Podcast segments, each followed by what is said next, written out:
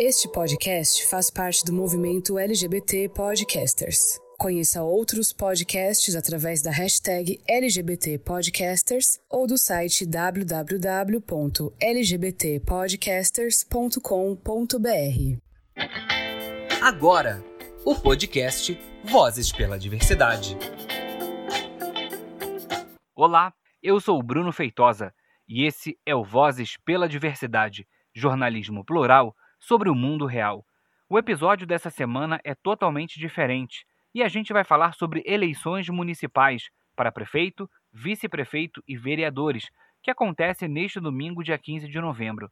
O meu parceiro aqui no podcast, o Jefferson Batista, fez uma live no nosso Instagram e nós decidimos transformar em um episódio de tão bom que ficou.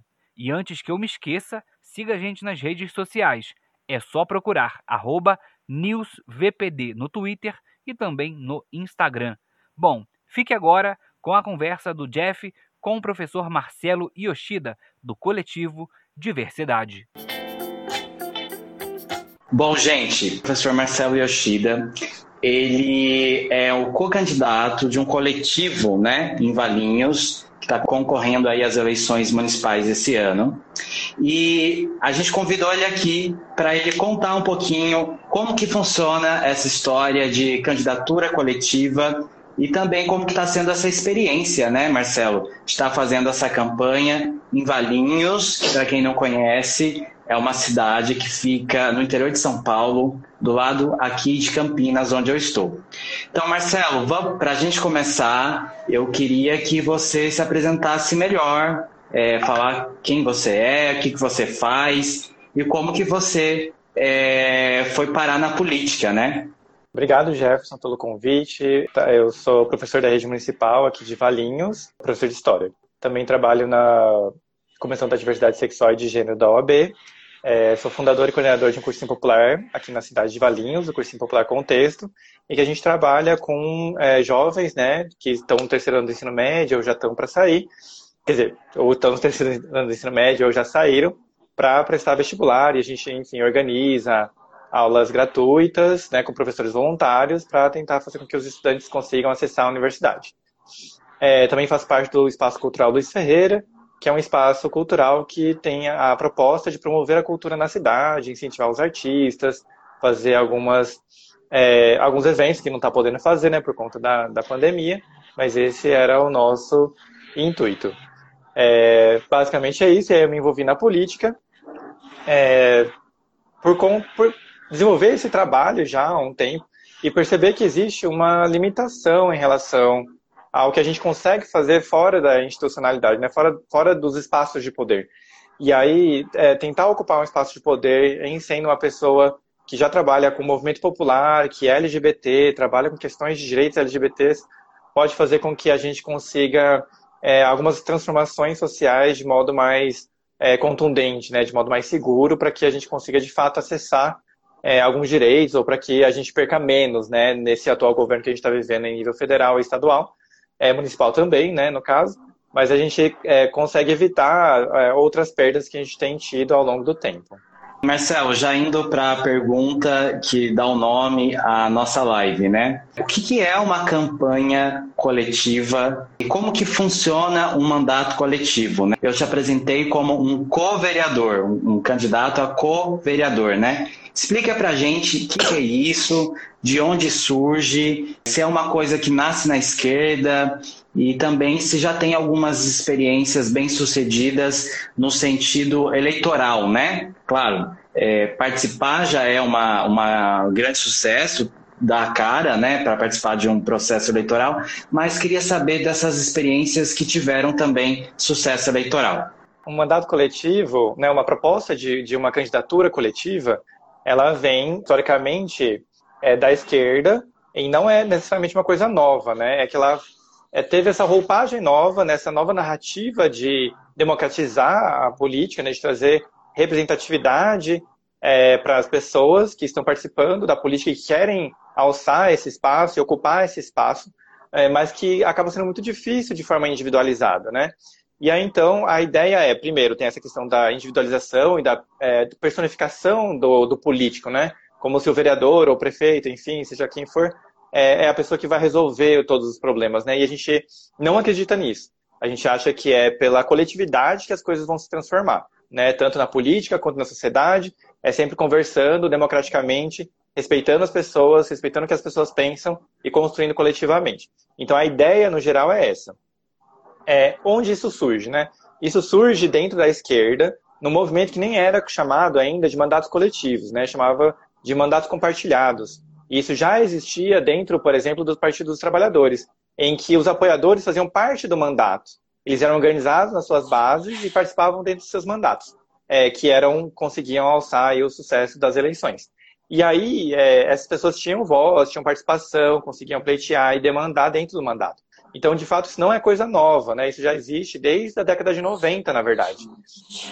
É, aí, na década de 2000, isso vai passar por essa reconstrução da narrativa política, e aí isso vai ter uma nova roupagem também pela esquerda, né? E aí partidos como o PT e PSOL vão trazer essa nova característica e vai se chamar, então, agora de mandato coletivo, em que as pessoas vão aparecer coletivamente nas propagandas, é, fazendo campanha de rua e assim por diante. E aí tem alguns, alguns lugares que conseguiram é, sucesso em âmbito estadual, principalmente, né? Que aí tem, a gente tem um caso no Pernambuco, é, a gente tem um caso em Belo Horizonte, é, em Minas Gerais, no caso, e a gente tem aqui no estado de São Paulo uh, dois exemplos, né? É, um deles que foi construído coletivamente e é, se manteve coletivo, que é o caso da Mandata Ativista, que se chamava Bancada Ativista antes, aí eles alteraram o nome agora, que é o nome da urna era da Mônica Seixas, mas que aí participam é, a Erika Hilton, Shirley Pancará e outras pessoas também de outros movimentos populares da cidade, é, do estado de São Paulo. É, eu sei que a maioria ali atua na cidade de São Paulo mesmo. Bom, aí a gente tem é, essa ideia de, de, concretizar isso e deu muito certo. A gente foi, inclusive, uh, comparar, comparar, a gente foi conversar com essas pessoas para saber é, como que seria isso, como, é, como, como organizar, como estruturar. Eles foram super receptivos, mesmo sendo de outro partido, que demonstra que de fato é coletivo, é uma construção coletiva, porque eles não se importaram em, é, em a gente ser de um outro partido, mesmo sendo de esquerda, né, que a gente é do PT e eles são do PSOL. Isso para eles não foi um problema. Então foi super bacana essa conversa. Tem outro mandato coletivo também, que é, é da Érica Malunguinho, né, que é mandata quilomba. Então eles também têm essa proposta de mandato coletivo. Uh, só que eles eu não consegui conversar com, com eles ainda, né? Eu consegui conversar com a bancada, com a mandata ativista na época, é, que foi no começo desse ano. E foi isso, assim, é, a, a proposta, não sei se ficou evidente o que queria falar, mas acho que é caminho por aí. E aí, em Valinhos, vocês construíram esse coletivo que é o Diversidade, né, com C de cidade. É, quem são as pessoas que fazem parte desse coletivo?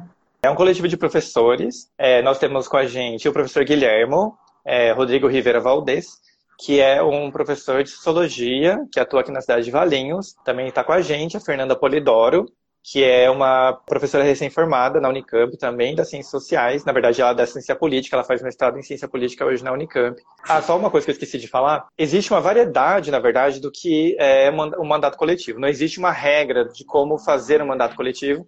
Até porque não existe isso numa legislação, isso não é abarcado pela legislação eleitoral. Então, o que acontece é que as pessoas vão formando seus mandatos coletivos, as suas campanhas coletivas, de formas diferentes.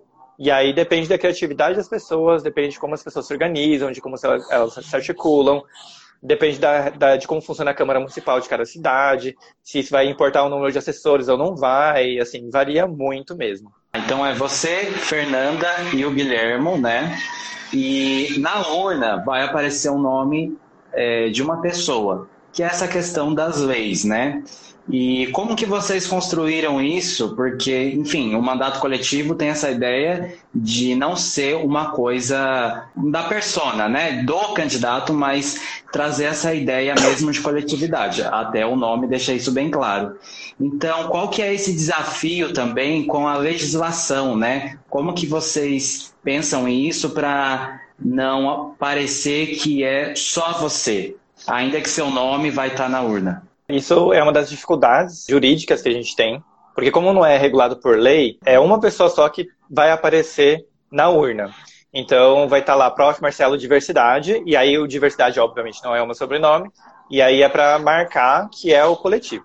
E a gente tem feito esse trabalho para explicar para as pessoas como que vai aparecer lá e explicar qual é o nosso projeto. Então, é desafiador nesse sentido, porque é como é uma coisa nova, né, como é uma é forma de fazer política diferente, as pessoas têm é, uma certa dúvida, mas isso é superado muito rapidamente, né? Quando a gente já começa a explicar como vai funcionar, as pessoas entendem que é importante uh, democratizar e que mais pessoas participem da política e participem do mandato, e aí as pessoas logo de cara entendem isso fica muito tranquilo de, de se explicar para a população. Então as estratégias são vídeos, é, texto, conversa com as pessoas, e as pessoas conseguem entender. Vai aparecer seu nome, aí tem essa estratégia de colocar o seu nome com o nome do coletivo na urna, né? Mas, Exatamente. Por exemplo, nesse material de campanha, panfleto, redes sociais, é, aparece a foto de vocês três, é isso? Exatamente. Então, todo o nosso material ele é, é, feito coletivamente. Nos panfletos que a gente tem, que é o nosso A5, né, que é o material mais produzido que a gente pediu para fazer, ele é, tem os três ali na foto. E aí a gente explica no verso, no texto, o que é mandato coletivo, explica qual o nome que vai estar na urna certinho. As nossas postagens nas redes sociais também, na medida do possível, a gente tenta fazer de forma coletiva. Às vezes tem alguma dificuldade, né, por conta da pandemia e do isolamento e de algumas questões é, pessoais, e a gente tenta fazer, conjugar, né? Então, por exemplo, a gravação do vídeo, a gente não conseguiu todo mundo se encontrar é, no mesmo dia para gravar. Então a gente teve que pedir para fazer uma edição, é, teve que gravar separado, para depois pedir para o editor colocar todo mundo junto, cada um tem o seu espaço de fala, e tudo isso é pensado para que seja de fato coletivo. É lógico que a gente é, não vai conseguir sempre fazer isso, mas a ideia é sempre tentar alcançar essa coletividade. E aí, também sempre lembrar de que é alcançar essa coletividade para além do mandato também. Porque a nossa proposta é expandir esse mandato para a população é de fato estar, incluir a população nesse coletivo.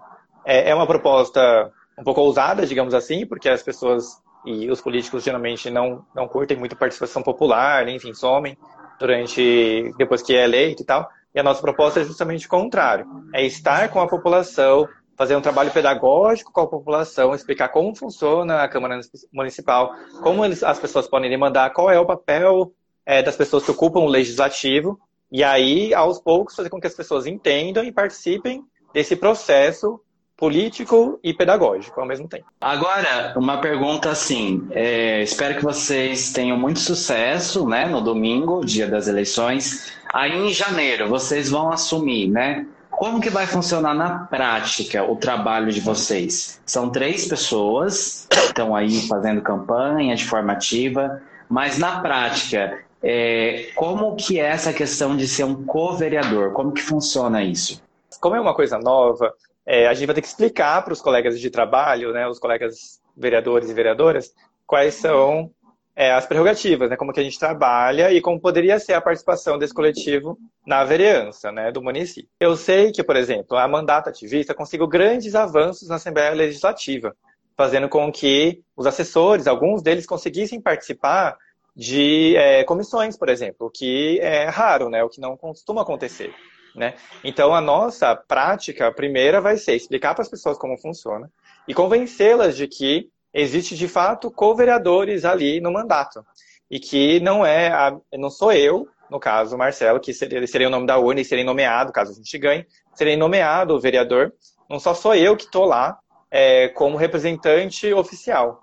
A, tanto o Guilherme quanto a Fernanda também serão e eles também representam o mandato e eles também deverão poder participar da plenária, ali na mesa, deverão participar também é, das comissões e assim por diante. Eles terão, é, deveriam poder ter direito à voz na plenária, utilizar é, o púlpito para, enfim, discursar e defender um projeto. Só que a gente sabe que não vai ser assim, que existe uma dificuldade de aceitação uh, desse tipo de uh, mandato. Mas aí a gente tem que criar estratégias para fazer com que isso aconteça. O que eu sei que muitas vezes acontece é, em vez de usar o púlpito pessoalmente, eu vou lá, ocupo aquele espaço e peço para projetar um vídeo é, do co-vereador, da, da co-vereadora Fernanda, por exemplo. E aí o tempo que ela tem é transformado em vídeo e isso é transmitido. Na prática do mandato, isso né, na relação com outros vereadores e vereadoras. Na prática do mandato, isso acaba se tornando bastante interessante, porque eu não vou ser a pessoa que vai mandar no mandato, né? Como acontece em muitos lugares. a ideia é que eles terão o mesmo poder sobre o andamento do mandato, né? sobre as decisões, sobre o que vai ser defendido, como vai ser defendido, como vai ser defendido o que vai ser dito, quais projetos a gente vai dar prioridade, quais são os bairros em que a gente vai fazer a visitação, quem vai fazer essa visitação. Então, tudo é decidido coletivamente. Então, é bem interessante esse projeto, só que ele é muito difícil, né? Porque se você faz sozinho, é você pensando sozinho sobre as suas prioridades, aquilo que você entende, aquilo que você defende. Fazer isso coletivamente é muito mais difícil, mas é muito mais interessante e é muito mais é, gratificante você poder contar com colegas que pensam razoavelmente igual, mas a gente não pensa tudo igual, e aí poder contribuir, né, contar com a contribuição dos colegas e eu também poder contribuir é, com a minha experiência e com aquilo que eu acredito para o andamento de um projeto. Então, é, é, tem o seu lado positivo e tem o seu lado negativo, mas é, é muito interessante, é muito bom poder fazer parte desse projeto. Assim, é, é sugiro que vocês, quem puder acompanhar, é, quiser conversar com a gente, pode vir conversar com a gente, acompanhar lá Mandato Ativista, que é bem interessante, eles também são abertos a tirar dúvidas e conversar. É muito interessante mesmo, assim, é de fato ampliar o processo democrático para outras pessoas, né? E aí tem uma relação com representatividade também bem interessante, né? Que eu sou LGBT, a Fernanda é uma mulher também participando desse espaço de poder com o direito de voz e de defesa daquilo que ela acredita, assim como eu também defender aquilo que eu acredito e as pautas que eu acredito. Você falou do mandato ativista. Eu me lembro que quando eles foram é, assumir né, a diplomação, é, teve um uhum. problema uhum. porque uma pessoa que fazia parte era um co-deputado, né? Ele não pode subir ali no púlpito e tudo mais. Acho que tem um choque, né, é, assim, do que é mais tá na lei mais convencional e dessas novidades democráticas que parecem ser super saudáveis, importantes e estão surgindo. Mas tem esse choque, né? Você falou a questão é, do vídeo, apresentar um vídeo de uma co-vereadora já que ela não pode é, ocupar ali a tribuna. Isso já acontece, tem experiências. Queria que você voltasse um pouco nesse assunto que é super interessante. Como existe esse choque entre aquilo que é novo, enfim, mais progressista nesse caso, as pessoas geralmente têm um receio de um receio, né? E também tem essa coisa de ocupar o espaço, né, de poder. As pessoas elas querem restringir quem pode utilizar o que e quando, né? Então, isso acaba sendo o mandato coletivo é justamente questionar esses espaços e justamente tensionar para que a sociedade entenda e os políticos, no caso, entendam que isso é importante e que a sociedade está se transformando e está demandando essa transformação, inclusive na lei. Né? Então, a primeira mudança acontece na sociedade, os movimentos se organizam, pleiteiam essa mudança para depois mudar na lei. Então, não muito, é, não muito distante da, do que a gente está vivendo hoje, muito provavelmente daqui a alguns anos vai haver uma regulamentação desses mandatos coletivos. Então, é, eu estou razoavelmente seguro disso. Já existe um projeto de lei tramitando, na verdade, no Congresso Nacional. Não vou me recordar agora o número desse projeto, mas já tentando regulamentar esse tipo de candidatura, o que pode e o que não pode fazer. Com certeza, os partidos de esquerda vão fazer uma série de emendas, né? Porque, pelo que eu me recordo, não é um, um partido de esquerda que fez esse projeto, mas vai haver uma série de emendas já pensando nas experiências que existem. É, mas voltando aí no assunto que você é, suscitou de volta, é, a gente tem então essas estratégias para fazer com que as pessoas que são co-vereadoras, né, que são todos na verdade, né, consigam participar, mas que não são aquelas pessoas que são nomeadas para vereantes. Então, essa estratégia foi utilizada pela mandata ativista, né, justamente, aí eu não lembro exatamente qual, qual que era a co-vereadora, mas eu lembro que era uma mulher. Acho que era a Erika Hilton, se não me engano, né, que ela não poderia ocupar o espaço da tribuna lá na Lesp, e aí é, gravaram um vídeo para que ela pudesse se manifestar sobre um assunto que era da pauta dela, que é a pauta LGBT. E aí isso aconteceu, se não me engano, também com a Shirley Pancará, que é uma ativista do movimento indígena, e com outras pessoas que estavam ali. Né? Ainda não, até o momento que eu saiba, é, eles ainda não estão liberados para usar a, a, tribuna. E aí a gente tem que, a gente, né, me incluindo aí, mas as pessoas têm que se utilizar desses espaços, né, dessas estratégias, para conseguir ocupar os espaços e fazer, e fazer ser ouvido, né? Porque muitas vezes a recusa né, do, do novo e a recusa de outras pessoas diferentes e da diversidade ocupando espaço acaba gerando essa, esse tensionamento e esse, esse melindre né, das pessoas entenderem que né, é importante as pessoas estarem lá falando por elas mesmas, ao vivo, né? Enfim, tem toda uma questão ali, né? Marcelo, você falou um pouco da questão da representatividade, né? Queria voltar nesse, nesse tema e também falar como queria que você falasse, né? Como está sendo a tua experiência em fazer uma campanha que levanta a bandeira LGBTQIA+, né? Em Valinhos, que é uma cidade aqui do interior de São Paulo, que tem uma história é, bastante conservadora mesmo, mas ao mesmo tempo tem muitas pessoas dispostas a construir uma política nova da participação popular que você falou e que também pense é, nas minorias sociais, né? Então eu queria que você falasse um pouco como que é, é a pauta LGBTQIA+, aparece nessa campanha que você está falando e aparece também no Diversidade com C. Essa questão da representatividade é super importante é, para a gente, né? É, e para a esquerda no geral, né? Que não quer se utilizar de uma pauta para fazer com que é para ganhar voto para ser eleito, né? A representatividade real, oficial, é aquela em que as pessoas que estão defendendo essa pauta, de fato defendem essa pauta para além daquilo que a gente chama de identitarismo, né? Então, só porque uma pessoa é LGBT, não quer dizer que ela vai defender a pauta LGBT para que é, exista maior igualdade de direitos, por exemplo. Então, eu vou usar um exemplo aqui, dois exemplos de políticos que ocuparam espaços de poder, mas que são totalmente contraditórios em relação à defesa da pauta. Então, Clodovil e Jean Willis. É, existe um conflito enorme entre os dois, né? Não, não bate. E os dois são da comunidade LGBT. Só que um deles, o Clodovil, no caso, era uma pessoa que não defendia transformação nenhuma para a população e para a comunidade LGBTQIA+. Ao contrário do Legião Willis, que era uma pessoa que, era do, que é LGBTQIA+, no caso gay, homem gay, que, que defendia de fato uma transformação social para as pessoas da comunidade. Então, o que está acontecendo nessas eleições e a tendência para as próximas? É usurpar a identidade das pessoas para conseguir votos, só que com pautas que, na verdade, são conservadoras. Isso é extremamente perigoso e a gente precisa tomar cuidado para não cair nessa armadilha do identitarismo, né, de achar que só porque uma pessoa é de uma determinada identidade, aí orientação sexual ou questão racial ou religiosa, que seja, é, ou identidade de gênero, e aí isso está sendo cooptado para que as pessoas é, achem que só, só isso resolve problema, né? É óbvio que uma pessoa ocupando um espaço, ela é importante por si mesma, né? Uma pessoa trans ocupando um espaço de poder, ela é importante por mais que ela seja uma pessoa de direita e que não queira transformações sociais. Isso é importante, sem dúvida. Mas isso é muito pouco perto do que poderia ser. Perto do que poderia ser uma pessoa trans defendendo o direito das pessoas trans e do restante da comunidade LGBTQIA+, num espaço de poder. Isso, de fato, é transformador.